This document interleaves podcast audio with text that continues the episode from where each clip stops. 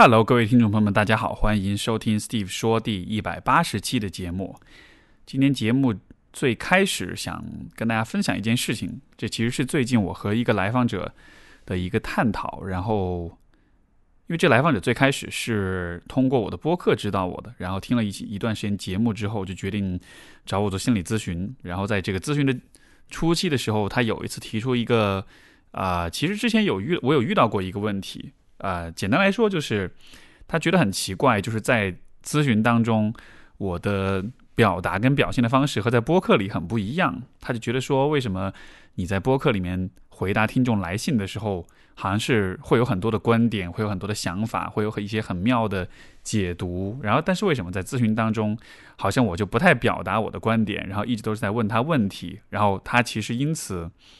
有点略略微失望。然后甚至有点怀疑，说是不是有点故意这个样子在做，就好像是是不是我不愿意给到他，就我心里明明已经有答案，但是不愿意给到他这样子的。然后其实以前我也和其他来访者有过类似的探讨啊，但是这一次呢，也和他很认真的讨论了这个问题。这个讨论过程中，其实产生一个我表达出的一个观点，我觉得蛮值得和大家和各位这个播客的听众分享的。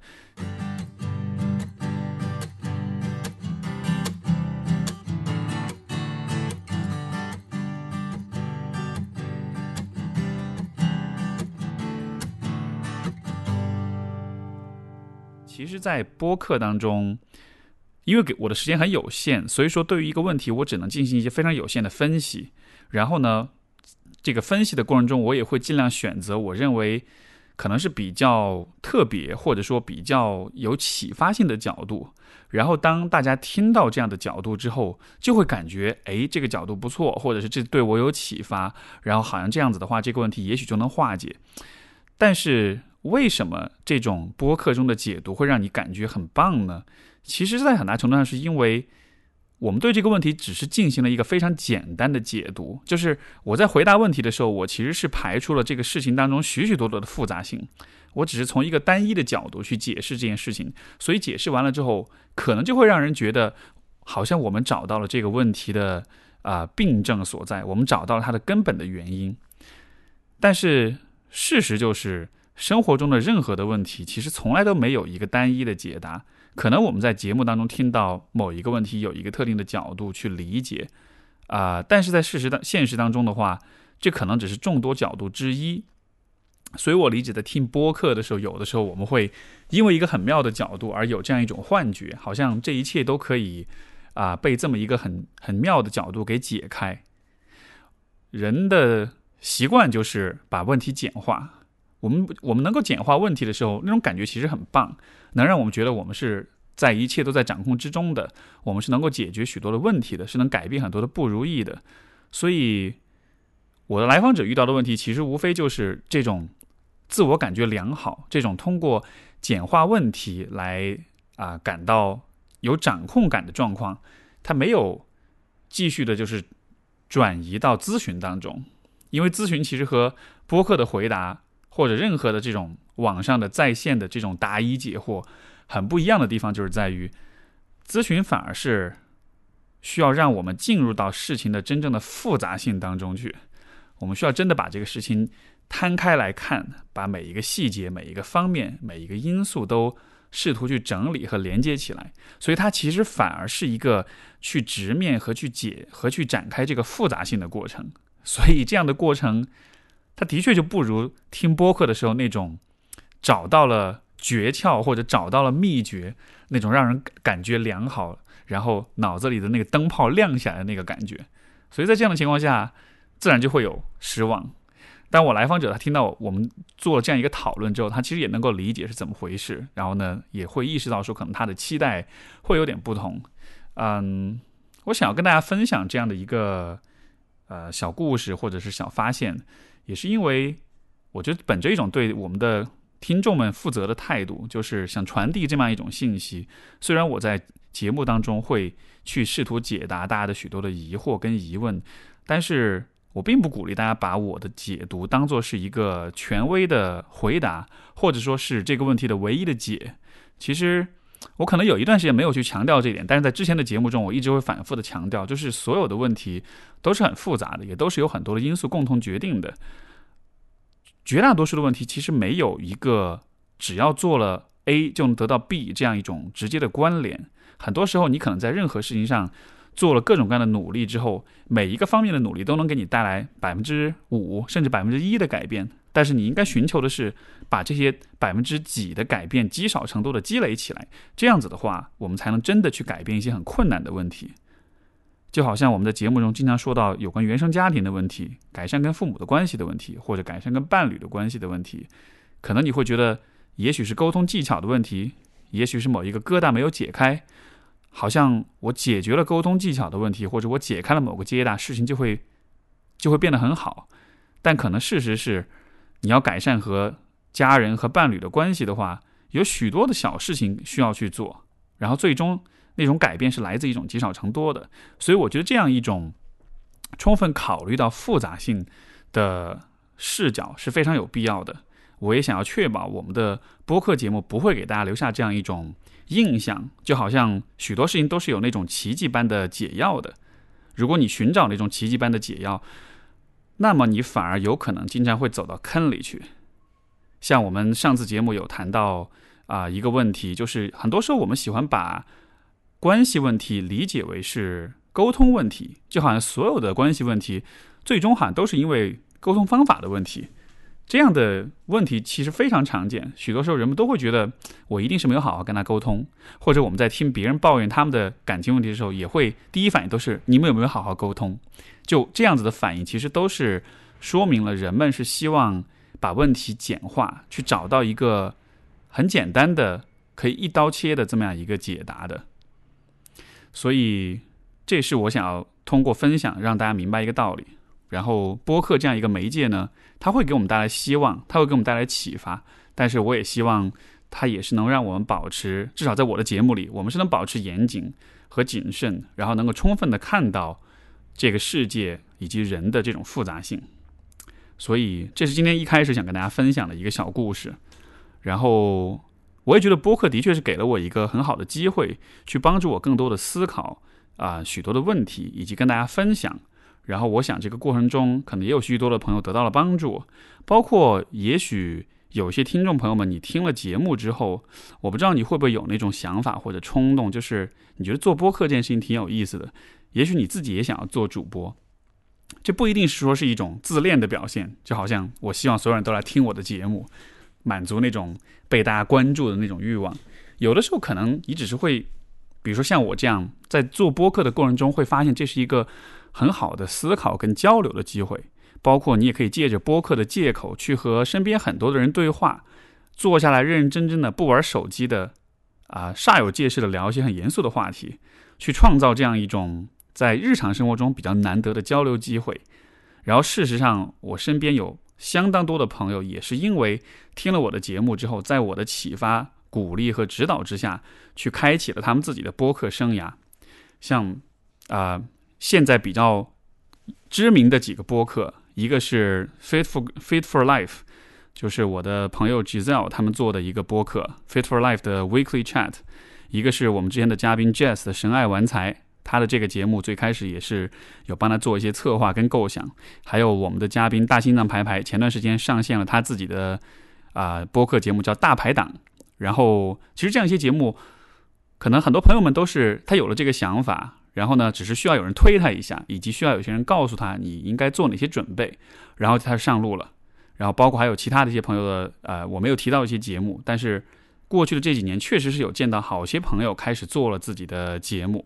其实这个节目倒不一定说要做的非常火，但是我觉得你能够有这样一个想法，你能够把它变成现实，给自己创造一个表达和对话的空间跟机会，我觉得这就已经是非常非常棒的一件事情。而且这些对话其实都会是珍贵的记录，因为想象一下，五年、十年、五十年之后，你再回头来，你会听到，哦，当年我对自己的思考有这样的一个记录，那应该是会是非常珍贵的一种记忆。所以说，如果你一直在想做自己的播客节目，如果你心里面一直有这个冲动、有这个念头，然后呢，你也一直需要有人推你一把，我最近在做的一件事情，也许能帮到你，就是。我会我最近发起了一个知乎 Live，然后呢，这个知乎 Live 的内容标题叫做“如何从零开始制作优秀的播客节目”。这个知乎 Live 会在四月十九号周日晚上八点钟开始，然后在这个节目当中呢，在这个播呃知乎 Live 当中，我会跟大家去分享怎么样去从零开始去做一档节目，一档好的播客。你在做节目之前需要思考哪些问题？你在策划节目的时候要怎么去想标题？怎么去写文案？怎么去设计你的节目？然后你需要准备哪些录音的设备？你要怎么样去？在节目当中去表达、去表述、去控场、去主持各种录制中和录制后的突发状况要怎么处理，然后包括节目之后的剪辑跟宣传，然后听众的积累以及长远的发展是什么样的，基本上就是会把我做播客这两三年以来的所有的经验跟。秘诀诀窍全部都分享给你，所以如果你对这个话题感兴趣，想要试着做做自己的播客，又不知道怎么上路的话，那么你就可以到知乎搜索，你只要搜索“从零开始优秀播客”，然后呢，这个跳出来的第一个结果就会是这个知乎 Live 的讲座啊，期待有很多的朋友可以来听，会对做播客这件事情感兴趣，然后我们也可以在这个知乎 Live 当中有更多的互动。对，所以这就是今天节目一开始偷偷植入的一个软文，希望大家不要介意。好，我们下下面进入到听众来信的阶段。我们今天的第一封信来自一位匿名的朋友，他说：“Steve 老师，听您的节目很久了，啊，很喜欢您。我最近面对一件事儿，让我不知道怎么去面对，想听听您的意见。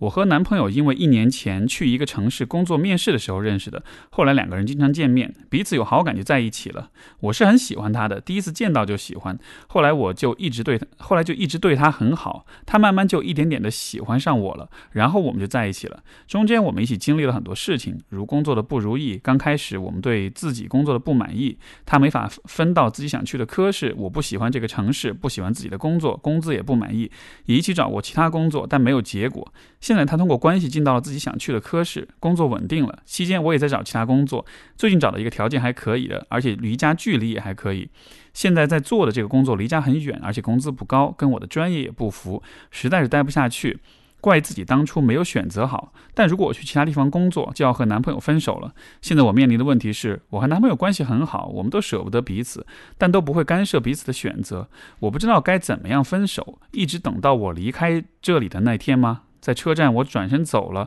然后以后就再也不会见了，感情慢慢就淡了吗？我怕我会舍不得，但我又不想放弃自己。在这个城市，如果留下来，唯一的原因就是因为他在这里。但是我觉得这样。的我留在这里也不会开心，因我放弃啊，因我放弃我自己了，所以很纠结很难过，想着离开，想着离分开越来越近，越来越怕那天的到来，我应该怎样做呢？首先，我觉得这是一个特别棒的问题，因为我们更多的人喜欢问的是我怎么开始一段关系，而不问我们怎么怎怎么结束一段关系。这就好像是人们更喜欢去思考我应该怎么去成长，怎么去长大，而不是说我应该怎么去衰老和死去一样。但是这样的一些问题其实是同等重要的，嗯，所以说如何去有一个好的分手，如何恰当的去规划一个分手，啊，这是一个非常棒的问题。我觉得我们可以从三个阶段来说。第一个阶段就是在分手之前，临近分手的阶段，这个时候你可能需要做一些准备工作。这些准备工作可能包括：第一，就是你需要让身边的人知道你的打算，因为在分手了之后，你肯定是需要他们的支持跟陪伴的；第二呢，就是说你可能需要规划好你打算怎么样去和对方说这个分手，而且我觉得这种规划应该是细致到你们需要在什么样的一个场合、地点、环境，我认为应该是一个尽量私密的、安静的地点，而且是一个令人放松的环境。如果除了分手以外，你们还有一些需要具体去规划的事情，比如说双方的物品要怎么去归还，包括如果你们谈的不是分手而是离婚的话，那当然就涉及到的就更复杂了。双方的财产要怎么去分割，然后孩子的问题，对吧？但是我们先假设这里谈的是分手，那么可能涉及到就会是一些啊，像物品的归还，或者是有些物品要怎么处理。我觉得这样一些问题是值得在分手之前。去有所思考的。还有就是，我觉得要做好心理准备啊，不论是你还是对方，有可能都会有很多的情绪的波动跟起伏。就是人们走入分手这个过程之前，其实是不太会去想象分手的过程会是什么样子的。当然，有一种状况是你们已经反复分过好多次了，这样的状况的话，你可能就还蛮清楚会发生什么的。但如果这是你们在这个关系里的第一次的分手的话，那么你们可能不一定会能够想象会发生什么事情。所以，我觉得需要去有所想象，尤其需要有去做好准备，就是两个人都会有很多的情绪的波动跟起伏，悲伤也好，愤怒也好，难过也好，不舍也好，包括自我怀疑等等等等。所以这些情绪都是需要做好心理准备，然后在。分手的这个过程中，就是在你们去做这个对话、做这个交流的过程中，我觉得也有几件事情是非常值得关注的。我认为最重要的一点就是两个人要尽可能的保持坦诚，然后直抒胸臆，你是怎样想的，你是怎样感受的，你对这个决定是怎样去做出的，尽可能的让对方都了解跟知道。而且就算是啊。这种直这种坦率会让对方不开心，但是我还是觉得你应该尽量保持坦诚，因为很多人犯的错误就是在分手的时候会试着去安抚对方，试着让对方感受好一些，或者换句话说，我们很害怕在分手的时候伤到对方，让对方难过。可是这其实是一个很困难的、很没法把握的问题，因为分手这件事情无论如何都会伤到对方。但是如果你总想着我。怎么样可以让对方不要那么难过的话，那么你就有可能做一些错误的决定，你就有可能过度的去啊承诺一些事情，甚至说你就有可能去放弃要分手的这个想法，或者说你会隐藏自己的一些真实想法，去编造一些听上去比较能接受的理由，好像这样子对方就不会那么的难过。但问题就是，分手的过程本身就会伤害到别人，而你有没有诚实，有没有坦诚的表达自己的想法，这其实非常的重要。因为我觉得很多时候对方是能感觉到的，包括另外一点就是，如果你撒谎或者如果你说编造一些其他的理由的话，如果之后对方再发现的话，那么那个伤害可能是更大的。因为这个时候你就不光是在分手，你还有在欺骗对方。所以我觉得，在一个很复杂的情况下，当你不知所措的时候，最好的方式就是尽可能的保持坦诚，因为坦诚能够带来最小的风险，坦诚留下的。混乱、跟未知、跟无序是最少的，所以这是在分手过程中，我觉得尤其需要注意的一点。而且，我觉得一旦你决定了要分手的话，那么就坚持这个决定，不要因为在分手的过程中聊到一些事情或者对方的一些表现，然后你就动摇。如果你会动摇的话，那么你压根就不开始，不应该开始去提分手这件事情。如果你决定要分手的话，那么就尽可能的。坚持把这个决定执行到位，执行到底，然后不要去改变它。这个过程会很痛苦，但是你需要告诉自己，就是你们分手的根本原因是你们不合适，而两个人两个不合适的人在一起的话，其实对谁都没有好处。所以这其实是一个对双方都有好处的决定。然后在分手完了之后的话，人们自然会问的一个问题就是：我应不应该跟我的前任继续做朋友？我觉得在短期来说，可能比较好的一种方式是，先把各自的联系方式全部的都删掉，全部的都拉黑、删除，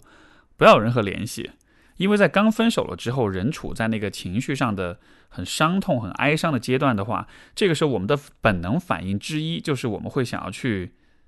平息或者是安抚自己的伤痛，而平息和安抚的最佳方式，那显然就是去联系你的前任。所以很多分手不成功，都是因为。分手了之后，忍不住要去联系，这种联系并不能让事情变得更好，它只是能暂时缓解我们的哀伤，暂时让我们感到不那么的痛苦。但是你知道，如果你有这种反复拉扯的经验，你就会知道，这种反复的拉扯，这种分了再复合，复了复合了之后再分的状况的话，往往都只会让关系变得更糟糕，而且到了后来，两个人其实都会变得越来越越来越糟糕。就是我们会需要用越来越啊。刻薄、越来越糟糕、越来越敌意的方式去进行下一次的分手，然后这样子的话，结果就是两个人在关系里变成了像恶魔一样的。所以尽可能不要去这种反复的拉扯。如果你决定分，那么就坚持下去，不要回头。至少在短期之内，有可能的话，不要再做任何的联系。至于长远能不能做朋友的话，我觉得这完全取决于就是你有没有再继续想着要和他复合。当有一天你不再想和他复合了，当有一天你准备好了去和其他人约会了，而且是当你想到和其他人约会的时候，你会很兴奋，你会很期待。当你心里面有这种感觉的时候，我觉得你你就可以去和你的前任做朋友了，因为这这样的感觉或许就说明你是完全 over 这个关系了，你是完全已经向前走了。在分手之后，我觉得最主要的一个任务就还是照顾好自己，而且两方面吧，一方面就是你需要在生活跟跟身体健康上照顾好自己，这其实是许多人会犯的一个错误，就是他们会主要的去关注自己的心理状态跟心理健康。嗯，会难过的时候会找朋友来陪，或者是买醉，用各种各样的，比如暴饮暴食，或者是这个窝在家里看剧、玩游戏，等等等等。就所有这些的方式，其实都是在照顾你的心理状态，都是希望安抚自己的痛苦，让自己好受一些。但我是觉得这个时候，生理、心理上的这种痛苦、情绪上的波动，我们其实能够做的事情是比较有限的。这个阶段的话，我认为更重要的其实反而是确保你在身体上、在生理上的这种健康。嗯，应该尽可能的保持健康的饮食跟运动，然后尽量去做有利于健康的事情，比如说尽可能的规律你的作息，然后当然你的工作、你的社交等等各个方面也尽可能保持维持一个啊正常的有序的状态。因为如果分手了之后，你的生活的其他方面也开始混乱，也开始失序的话，这其实会放大心理上的那种痛苦的感觉。所以，如果你想要从这个分手的痛苦当中走出来的话，我觉得反应该是先主要的去照顾你的身体健康和你的生活上的秩序。然后，至于心理上、情感上这个部分的话，肯定还是能有朋友信得过的、比较信任的朋友去聊会比较好。嗯，当然，这个聊可能也需要适度。因为就像我刚才所说的，有的人会把所有的时间精力都投入在照顾自己的情感、照顾自己的心理上面，然后结果就是他们会拉着各种各样的朋友一直说，说到没有人愿意再听他们讲他们的情感问题。就当你在把时间精力过多的投入在自恢复自己的嗯情感和心理健康的这个部分的时候，就会出现这样的状况。所以我觉得适度的找人去聊、去表达啊是可以有的。然后还有就是啊，我觉得应该允许自己啊体验到任何的情绪，因为每一个人在分手之后的情绪可能是会不一样。有些人可能会长久的悲伤，有些人可能会很愤怒，有些人可能会委屈，有些人想起之前的一些事情，可能会突然意识到，哦天哪，之前这样子是不对的。就总之，我觉得人在分手了之后，内心其实会有一些非常丰富、非常多样化的体验。然后呢，有的时候有些人会觉得我是不是不应该这样去想？比如说一种常见的状况就是你分手之后你会恨对方，然后你会发现你内心对前任可能会有一些非常糟糕的想法啊，会把他想得很坏，会诅咒他，会希望他过得不好等等。所有这些想法，我觉得都是你应该允许自己有任何的想法，就是因为既然是你的内心，对吧？那它应该是一个绝对自由的空间，你可以允许自己有任何想法。当然呢，有这些想法跟情绪，同时我觉得不需要去评判和攻击任何人，不需要去表达给别人，不需要实际的去做些事情，你只是允许自己有这些情绪就好了。因为我觉得分手之后那个心理上的那种断联的过程，它就是这样一个会需要很多挣扎、很多痛苦，然后会需要经历一个很复杂的化学反应，好像我们内心才能恢复到平静的状态。前两天我在微博上刚好。就有朋友留言说最近分手了很痛苦，然后我当时就跟他说：“我说其实你或许可以换个角度来看，这种痛苦是有必要的，因为只有当这个痛苦结束了之后，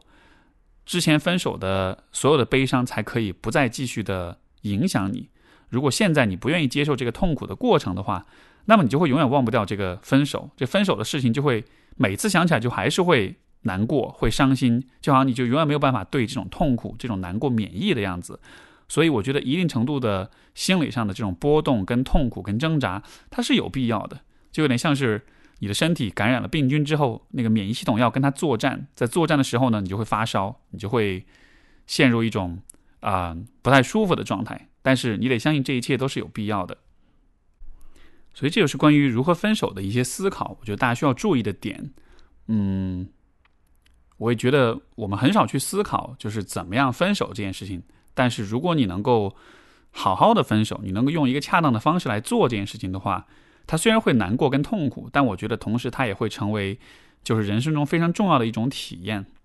而且我拿我自己的经历来说。其实每一次分手了之后，我都会很明显有这种感觉，就是我比以前又成熟了，又成长了。因为我们在分手的这个痛苦的过程中，我们才会去思考，才会去对话和别人交流，然后我们才会去反思很多有关自己、有关情感的问题，去想我在感情当中可以怎么样变成一个更好的爱人，我应该怎么样变成一个更好的人。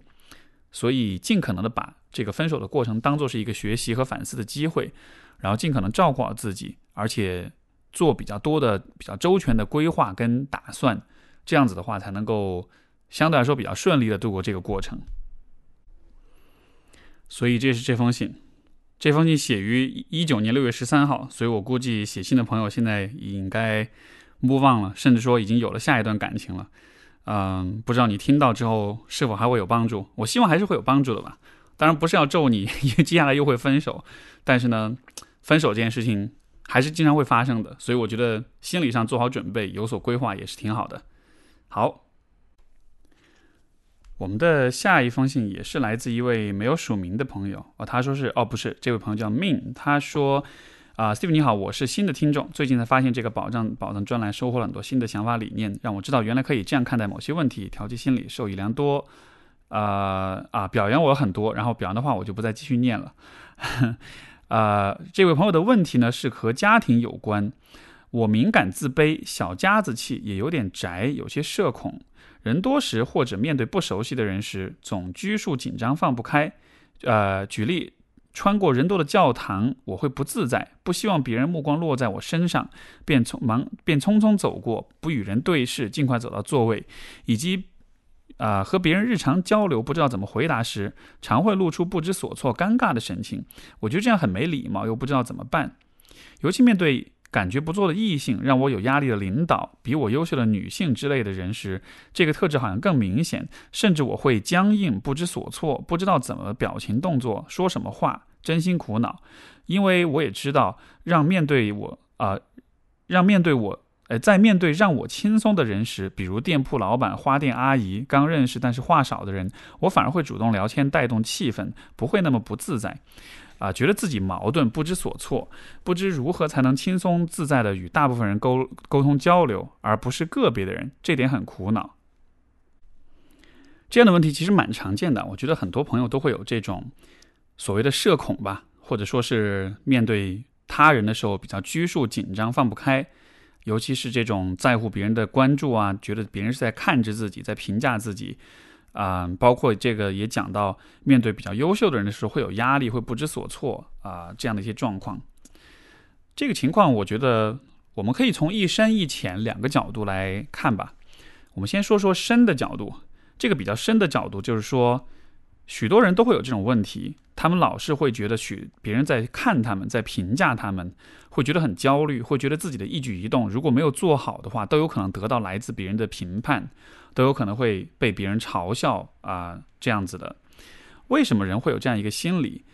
有一种可能性就是说，如果一个人对自己的自我评价是比较糟糕的，他对自己是比较否定的，自尊水平会比较低的话，在这样的情况之下。我们有可能会有一种防御机制，就是我们会把这种一个人对自己的评判跟苛刻的挑剔投射到外界去。我们会想象是外界是他人在对我们进行这种很苛刻的评判。为什么要这样子做呢？你可以理解为就是，如果一个人是评判他自己的是苛刻的指责跟唾弃他自己的，这其实会让人很痛苦，因为我没办法承受。我们在评判我们自己，对吧？所以有的时候我们会有这样一种现象发生，就是我们宁可去想象是别人在评判我们，是周围的人在评判我们，甚至很多时候那些周围的人都是一些根本不了解你、根本不相关的人，但是我们会把他们想象成是对我们有一些相当深的一些批判和成见和挑剔，所以这样的一种现象可能是说明了。根本的问题其实不是在于别人怎么看待你，而是在于你自己其实可能是有一些非常负面的自我评价，然后呢，你只是通过这种投射，把评负面评价变成是别人的想法啊。如果是有这样的状况的话，我觉得很重要的一个工作的方向就还是我们能够去看看自己的这个负面评价是怎么产生的。像在咨询当中，有的时候也会遇到有些来访者是这样一个状况，嗯，如果去了解，比如说他的成长的经历跟过程，了解家庭或者是之前的感情啊、学校关系啊等等这样一些状况，就会发现说可能是经历过一些不太好的啊一些事件。以至于是伤害到了他的自尊和他的自我评价，会让他有非常负面的一些想法，比如说家庭关系不好，孩子很容易觉得是自己的错，爸妈闹离婚，我们可能会觉得是自己不够懂事，或者是经常的冲突跟矛盾，我们可能会觉得是自己做的不好。总之就是这种比较负面的自我评价，可能是经历了很长时间日积月累的这种影响之后，最终我们会发自内心的认为自己是一个非常非常糟糕的人，然后但是。我们是不愿意真的自己在心里承认自己糟糕的，所以说我们才会去想象别人会很挑剔我们，会很苛责我们，这是比较深的一种解读，就是他其实是从一个啊一个人内心深处的这样一种防御机制的角度去理解这个问题。另外一种比较浅的角度就是，如果我们不看一个人内心发生了什么，我们只是看他外在的行为跟表现的话，嗯，从行为策略的角度来说。你不知所措，你会紧张啊，会社恐，这或许也是因为你缺少了恰当的、合适的与人交往的一些策略跟方法。因为这个其实是一个循环，就是一个人社恐的话，那么他在社交的时候就非常慌张，然后他在平时也会不那么愿意去思考关于社社交的问题。但是你不愿意去思考，你慌张啊，你并没有注意到在发生些什么事情，那么。你就没办法一边社交一边学习一边提升自己。那么这样的情况之下，你可能对于社交就一直是处在一个比较无知的状态。因为比如说，你平时你社交的时候你紧张，但是平时的话，你花很多时间去思考，我下一次遇到谁谁，我要怎么说话？我下一次遇到尴尬或者是冷场的状况，我我可以说哪些话题来救场？这样的思考，如果平时经常都在进行的话，当你真正遇到的时候，你至少在心理上就是更有准备的，包括如果你能做一些实际的工作的话，比如说冷场了，有哪些话题可以救场？如果你可以花半小时，甚至就十分钟，甚至五分钟的时间，去头脑风暴一下，去想想看哪些话题可以用来救场。有过这样的准备工作之后，我觉得社交这件事情的难度其实就会改变很多，所以这也是一个。啊，这是一个虽然比较浅，但是我觉得比较实用的角度，就是因为我们从小到大都没有人教过我们要怎么去跟别人交往，我们更多的时候都是通过观察我们的父母呀、身边的人呀，啊，去学习跟模仿的。但是这种学习并不是特别的系统，所以很多时候我们会发现自己对于社交的知识很有限，或者说有一些问题是我们的盲区，是我们没有没有想过的问题。比如说，面对老师，面对让人有压力的有压力的领导。包括就是像这位朋友提到的，面对比自己优秀的女性的时候，就这些场景确实是可能没有人教过你，因为你在以前的生活中，你的父母也好，或者是身边的人也好，他们也许他们和你的差异并不大，或者他们并没有让你感到很有压力、很有权威，或者说比你厉害很多，对吧？就像是你遇到这样的人，就像是你这辈子第一次遇到，然后你当然就会不知道要怎么去反应。所以我觉得这样的问题从比较。浅层从知识跟技能的角度来说，我们可以做的就是在平时在还没有社交的那个时候，你花一些时间去思考、去研究这方面问题，去做好心理准备。像我在刚刚开始工作的阶段，那个时候会做一些这种社交，尤其是尤其是两性两性关系的当中的这个社交方面的一些培训。然后那个阶段就因为大概一二一三年左右那会儿，《非诚勿扰》这样的节目很。很火，然后呢，也就造成了一种全民相亲的一种热潮。就那个时候的相亲活动特别多，然后年轻男女们都特别热衷于相亲。当然现在也热衷，但那个时候真的是很火的一个活动。所以很多人就会在相亲、交友、约会的这个活动中就遇到障碍，就不知道怎么跟异性交往。那个时候也我我也有很多的这个学员和咨询者来向我问各种各样的问题。我听了很多的问题之后，发现其实大家的一个共性就是。许多场景其实并不是你不知道怎么处理。如果我们坐下来花一点时间聊聊看，要怎么打开话题，要怎么救场，要怎么去介绍自己，其实最终绝大多数人都是能够啊想明白这些事情要怎么做的。只是因为你走入这个场景之前，你没有做任何功课。就有点像是你去面试之前，你其实应该是做一点准备的，对吧？当别人跟你说 “Tell me something about yourself”，简单介绍一下你自己，这种时候，如果你没有做过准备的话，你肯定就会慌，你肯定就会说出一些很傻的事情来，比如说你有多高，比如说你有多重，比如说你曾经很胖，等等等等。所以，社交当中的这种娴熟、跟放松、跟自然，我认为在相当程度上是由准备工作来决定的。另外，对于这个 mean 的话，他提到的一点，我觉得也很有趣。他说，有一些人是让他轻松的，比如说店铺老板、花店阿姨等等的，啊，但是也有些人啊，包括话少的人，他就会主动聊天带气氛。我觉得这是一个很有趣的现象，就是我们在面对有些人的时候是比较轻松的。为什么是这样的呢？我觉得可能有两种可能性。第一种就是你经常跟这个人见面，比如说一个店铺、一个花店，你经常去。所以你很熟悉，你也会知道你们之间会发生什么事情，你也知道你们之间的对话大概是什么样一个话题的范围，以及你能说什么，不能说什么。所以你很熟悉了，这样的情况下你就会放松。另外一种可能性呢，是你感知到的两个人间的权力差异可能不一样，就是我们都是会面对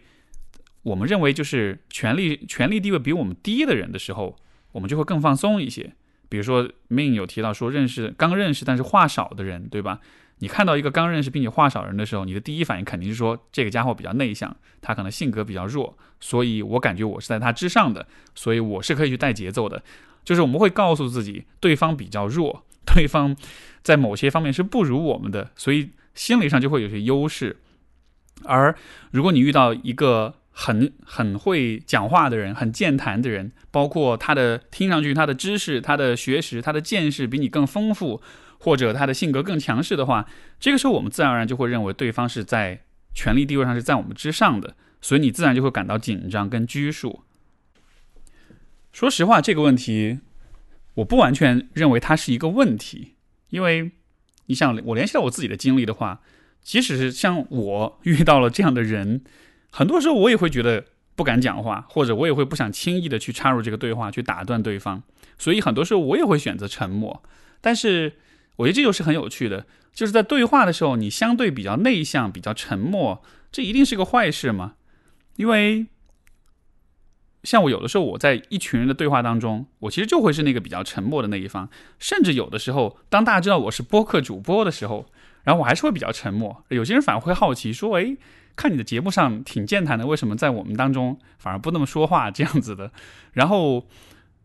我觉得这个就是取决于 具体的场景是什么样子的。如果我觉得我可以把空间让给大家，让别人更多的讲话，我觉得这也 OK 啊。就是我并不去追求说我在每一个场景、每一个对话里都是那个最受人关注的人，我都是会有很好的表现。我也会允许自己有的时候有点内向，或者是不敢说话，或者是表达比较少。当然，如果这会影响到别人的印象的话。可能事后会去沟通，会去对话，或者说会让知对方知道我是什么样一个人，但就是允许自己在社交场合当中有表现的波动，我觉得这非常的重要，因为每一个人都必定会有波动，因为每一次社交、每一场对话、每一个你遇到的人，其实都是一个崭新的关系，所以你没有办法确保你每一次都能够处理的非常的好，你会犯错，你会做不好，你的状态跟表现会有起伏，这一切完全都是 OK 的。只是在这个基础之上，你带着这种平和的心态、接纳的心态看待自己，在这个基础之上呢，做好心理准备，包括能够处理好前面我所说的那个关于自我评价的问题，结合这几个方面来说啊，我认为社交恐惧的问题就会有很大的、很好的缓解。然后，希望这个对命有启发。另外就是，如果你或者其他的朋友还想要更多的了解一些。更具体的，在啊社交上面你能够学的一些东西的话，这个其实我打过很多遍广告，但这里就再提一下好了。就是我会有一个课程叫做“聊天一点通”，然后呢，大家只要去我的微信公众号搜索我的创作，里面就会在线课程这个按钮，然后打开之后，里面就能看到关于这个课程的简介和试听。这也是一个非常基础的，去教一些很具体的社交技巧、对话技巧的这么一个课程。所以感兴趣的话，可以去听听看。好，那这就是这一封信。我们的下一封信来自一位孙同学，他说：“我目前在美国读物理学博士，这些年有个心结一直困扰我。博一时，我是我第一次真正远离开家独自生活，那时就只身来到美国读博士。但第一年很不顺利。我前导师在华人圈颇具影响力的教授，曾经也在领域内有很大成就。本科时读他的文章，敬佩他和他导师的工作。可成为他的学生后，我就开始对他的一些言行有点失望。”第一学期时，他帮助一个与我们领域完全不相干的孕妇拿了国家留学基啊基金委的钱，以访问学者的身份来到美国生孩子。那个孕妇从未在实验室工作，却要和我和却要我和我一个学长帮他做实验，想以此发表文章。对于此事，我导师居然默许，然后三个叹号，三个问号。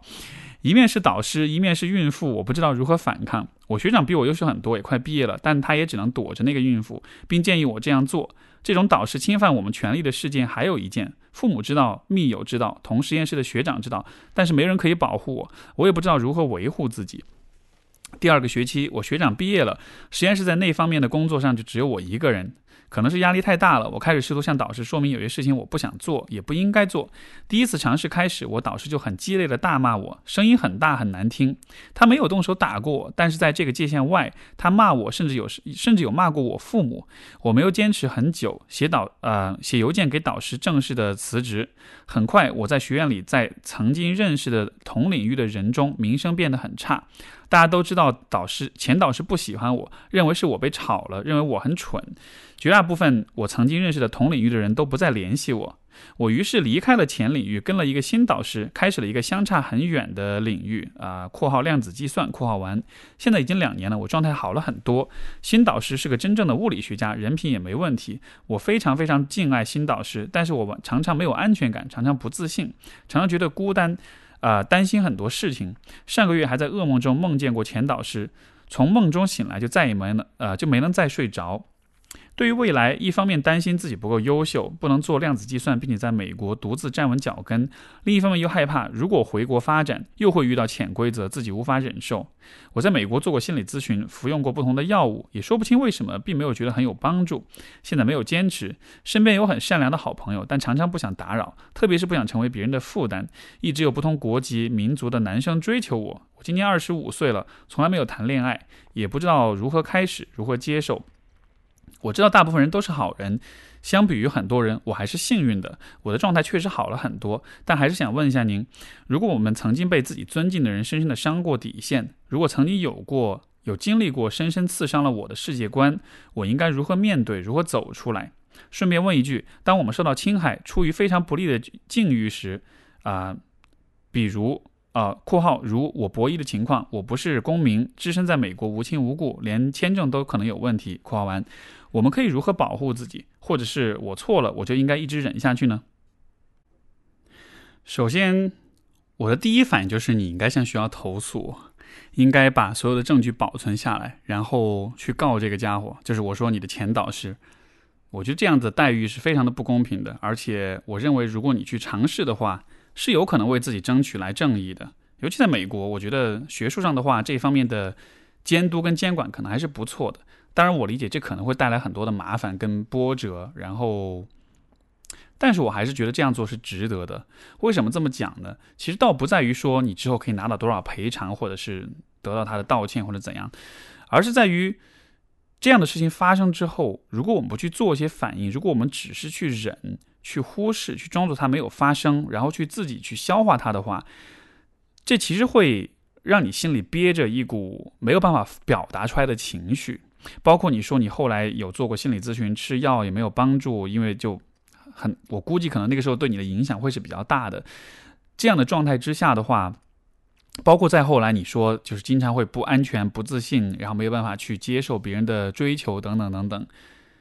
我的一种理解是。也许这个经历，它一方面的影响当然是伤害到你，给你很大打击。可是另一方面，你处理这件事情的方式，有可能也让你觉得，当你受到伤害的时候，你是不应该去反击的。我举个例子，嗯，曾经就是有朋友，女性的朋友，然后在网上偶然的发现，就是自己的信息和照片被不知道什么陌生人发到网上去，然后，哎，其实说到这个，这两天不刚好就有一个信息，有一个女孩，然后她的中学同学把偷拍的一些照片发到网上，好像是南航的一个那个人现在是在南航工作，然后是广州那边一个事儿，大家有可能会有关注。就是对，就类似的一个状况，就他遇到那样的情况，然后信息被发到网上，而且是一种完全是盗用身份的这种信息，发了之后，他就会感到非常的困扰，非常的非常的难过。然后呢，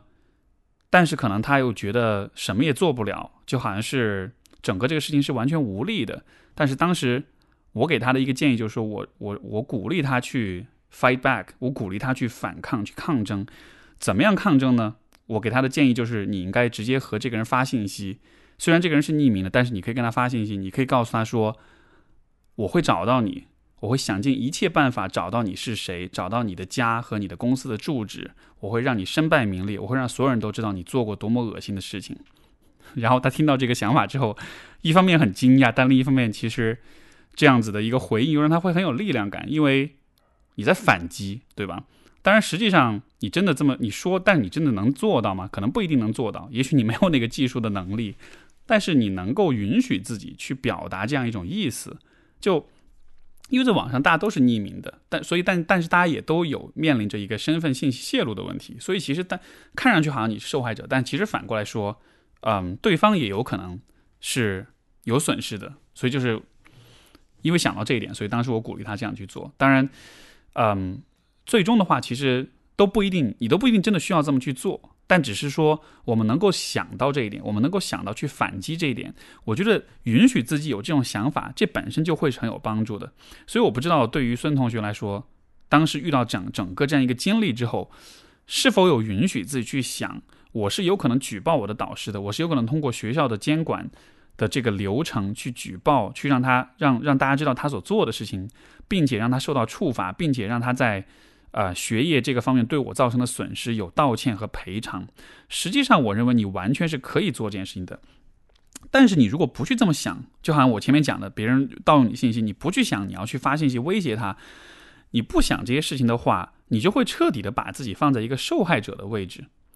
受害者的位置虽然一方面是会让得到同情跟可怜的，但是另一方面，受害者往往也是无力的，因为。受害者会觉得自己的遭遇是无法避免的，甚至有的时候，如果你太把自己当受害者的话，你你你会自己主动的或者有意无意的去放弃一些自己本来可以做的事情。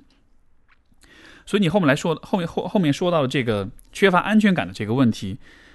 我我的一种猜测，也许和这个会有关系，就是在这个事情上，你一直是一个受害者的一个角色，而且你做的每一个选择也都是符合。一个典型的受害者所做的事情，就是尽可能的逃避、躲、保护自己，然后包括到了后来，这个在专业中名声变得很差，那显然是他有在到处去传播谣言，说你的坏话，这样子，对吧？就他其实他对你的伤害不光只是当时的这种这种咒骂和这种冲突，而是后来持续的有有意识的去。诋毁你的名声，那么所有这些，其实我认为其实都是触犯了学校的规定以及法律的，所以你其实完全是可以去维护自己，去寻求正义的。但是你没有这样做，当然我理解你可能有自己各种各样的原因，没有选择这么去做。可是恰恰是因为没有这么做，你在心理上就始终没有允许自己露出獠牙。就是我一直是很鼓励大家，就是你不需要做一个恶魔，但是你一定要有獠牙，你一定要。在需要的时候，你是能有自信说，我是一个有攻击力，我是一个有獠牙，我是一个有杀伤力的人。如果别人来惹我，把我惹毛了的话，我是有可能去反抗的。就好像是我之前说的，我鼓励那个朋友去威胁对方，就是老子有一天要找到你，我要要你好看。你并不需要真的那么去做，有的时候，你只要敢这么去想，这么去说，其实就足够了。你在心理上就已经给了自己一个暗示。就是我是有獠牙的人，我是有能力保护自己的人。如果未来再出现这样的事情的话，我是知道怎么做的，而且我是有勇气这么去做的，我是会允许自己这么做的。因为想象一下，如果接下来，比如说你的孩子他上学的时候遇到这样的事情，一模一样的状况，你作为母亲你会怎么想？如果他来问你我应该怎么处理，你应你应该怎么办？如果当年你的选择是忍逃避，然后想办法换专业，然后这个事儿就此过去，这一辈子不再去想，不再去提，虽然它会让你很受伤。如果当时你是这样选择的，那么你在面对你孩子的这个问题的时候，也许你就会鼓励他做同样的事情，对吧？但是想想看，如果你让他做同样的事情的话，这会让他有多么的憋屈跟委屈，让他有多么的受伤，就好像是他已经受伤了，但是他在你这里寻求支持跟帮助的时候，你却让他忍气吞声的把这个伤伤痛自我消化掉。所以可能是因为这样的缘故，你在现在。才会缺乏安全感，因为就好像是你，你是无力保护你未来的小孩，甚至说你是无力保护你现在自己内心的那个小孩的，因为你没有允许自己露出獠牙来。所以我觉得，如果现在还来得及的话，或者有可能的话，你也许可以试着去投诉和起诉。如就算不行，就算没有证据，就算已经太晚了，我觉得至少你可以在网上研究一下，如果要这么做，你可以有哪些。渠道有哪些手段、哪些方法？你需要做哪些准备？或者至少你可以允许自己去想象一下，如果当时你有去告他、有去反击的话，可能会发生什么事情？这样子去想的话，有可能会让你心里更有安全感一些，因为至少你在心里面的、你在想象的画面当中，你是有看到自己是一个能打的人，是一个能保护自己的人。我觉得我们一生当中是会被很多人伤害的，有些可能是无心的，有些是善意的。但是也有些是恶意的，就是这个世界上是有坏人存在的，是有邪恶存在的，我们不能否定这一点。这个其实以前 Jordan Peterson 的十二法则里面也讲过，就是善良的人，呃，曾经被欺负的人，那种比如说霸凌的受害者，他们会有一种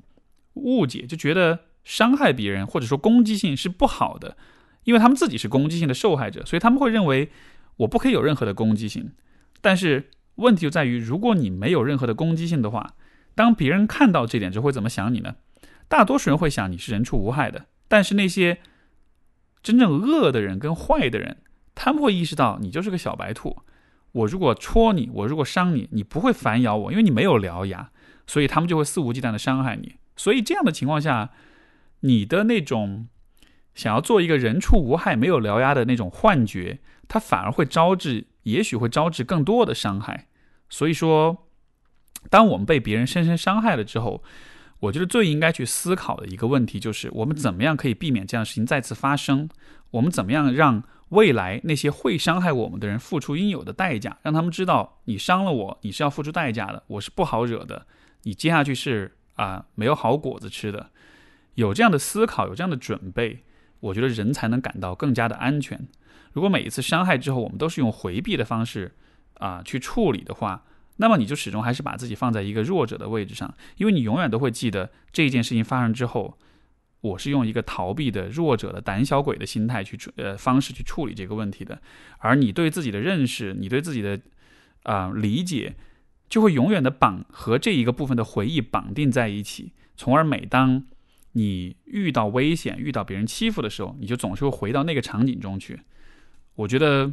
可能没有人愿意一直被这样的回忆所、所、所萦绕吧，因为那样子的话，真的感觉会很糟糕。所以，我觉得你孙同学应该长出獠牙来。我们今天最后一封信来自 Penny，他说：“很高兴您能阅读我来信，一直以来您的分享总能给我一个新的看问题的角度。于是我希望向你请教关于亲密关系的问题，希望能够得到建议。非常感谢。”从小的时候，我就有意识到自己搭建亲密关系的能力好像不足，当时以为是缺乏一定的人际交往技巧。而自从跟男友分手以后，我开始思考自己对于亲密关系的真实态度。在参在参考一系列资料以后，我想我是有逃避型依恋的问题。我需要的好像是一段距离五百米的恋爱。这个说法还蛮可爱的，距离五百米的恋爱。嗯。在我内心深处，其实很渴望亲密关系，但害怕得不到。即使得到，也会害怕失去，更害怕失去以后的崩溃和脆弱。因而，好像引发了一种自我保护的机制。因为害怕得不到的尴尬和失落，不会主动去追求别人，只会被动的等待。因为害怕失去关系，开始时会努力的迎合对方，内心默默的觉得，如果展现真实的自我，就不被喜欢。因为害怕失去而陷入困境，关系中会不自觉的避免自己陷深陷其中。啊啊，应该就是深陷关系中，可能因为这样，即使在恋爱中，感觉和男友也难以做到心理上的亲密，普通的牵手、拥抱、亲吻可以做到，但当意识到男友有进一步的亲密行为的意图时，会不自觉的逃避。虽然理性告诉我应该尝试，当关系卡在这里，而双方父母又在催婚，我对亲密，我对婚姻很慎重，同时有点害怕。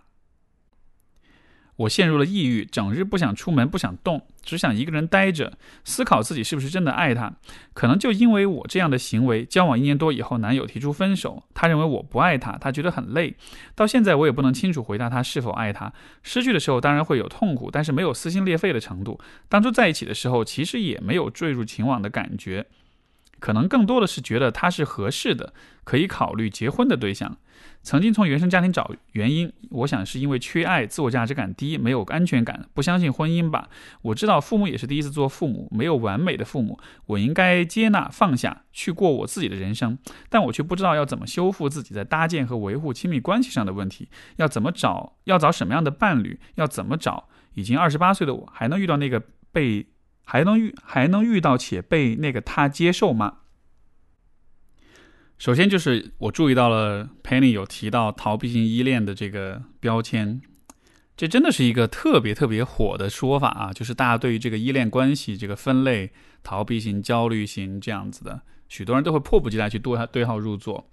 这个地方我。稍微唱一个反调，因为首先第一，我对任何的这种贴标签分类的体系和理论都是抱有抱有怀疑态度的，因为就是我们今天节目一开始所讲，就是人的问题是很复杂的，我没有办法通过一个单一的角度去解释所有的问题。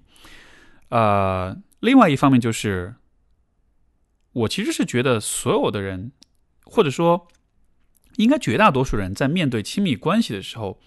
都会有这个。逃避和焦虑的这样一个阶段，因为亲密关系这件事儿其实挺让人害怕的。就是回想我自己的谈谈恋爱的经历，在刚刚开始的那个阶段，在刚刚前面的几段恋爱的话，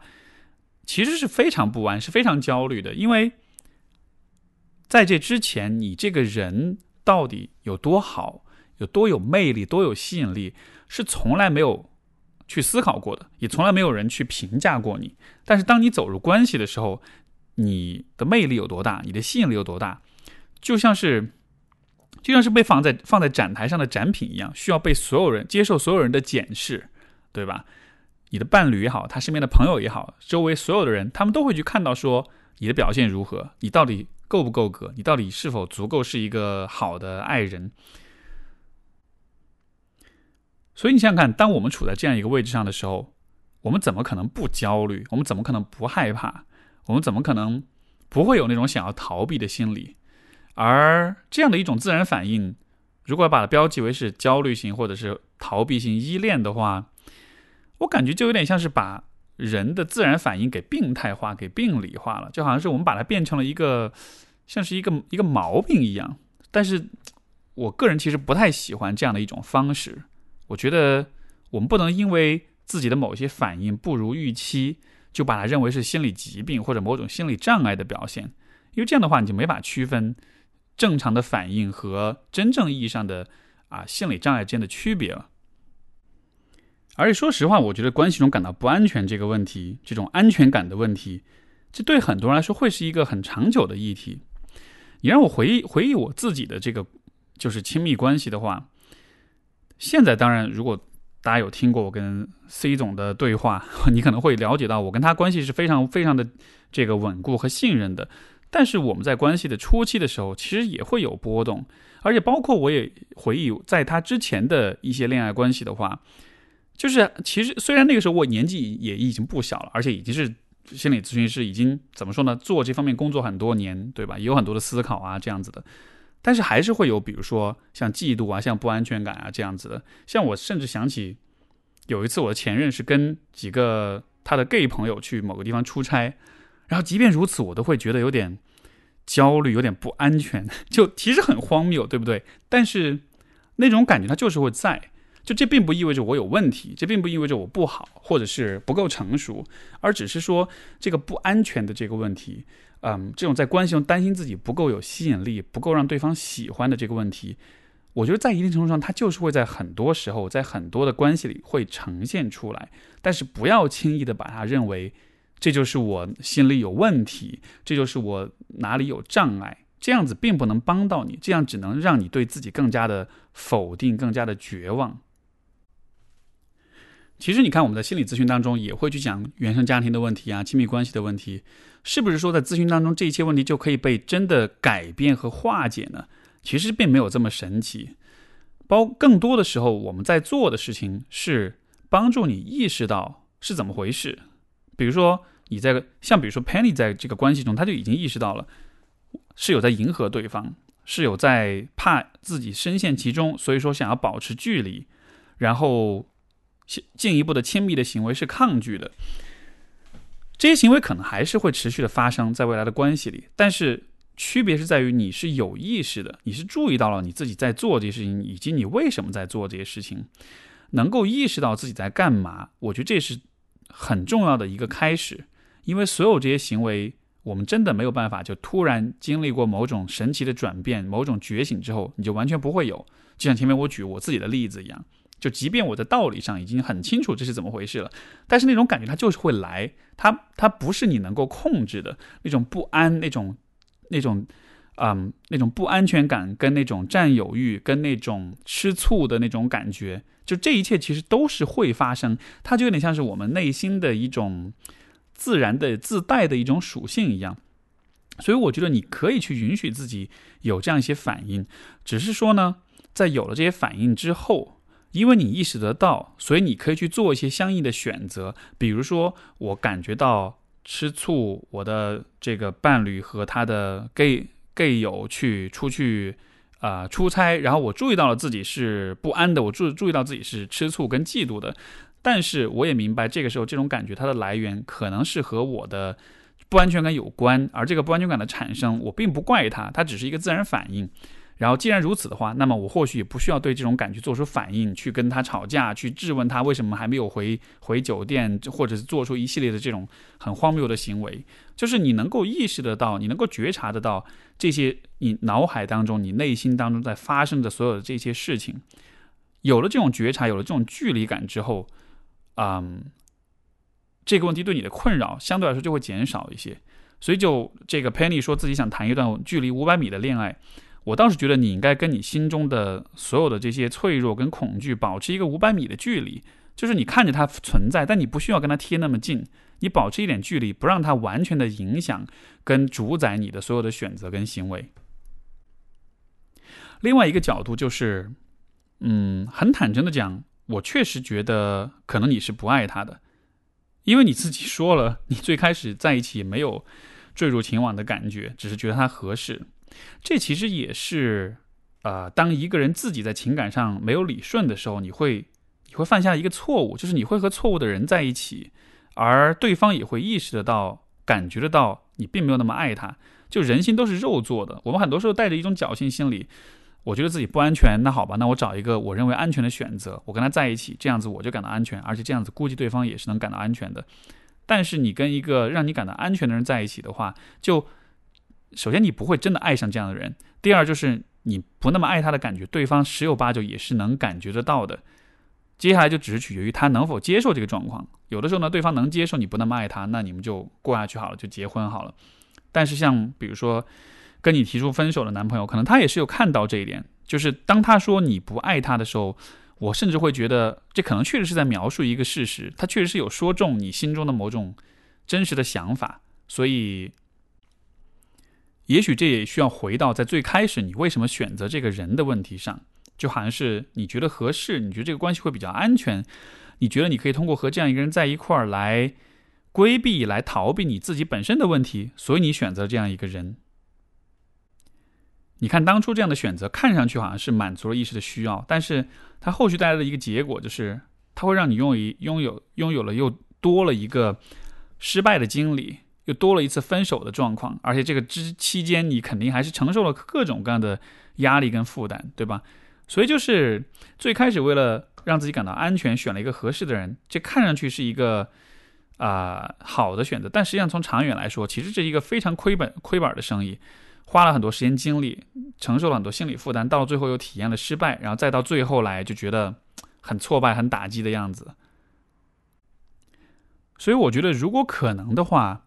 还是尽可能选择真实的关系。我所谓的真实，就是指真的喜欢彼此的那种关系，以及在关系当中是有可能展现自己、展现真实自我的那种关系。你说什么样的人是能让你展现真实自我的呢？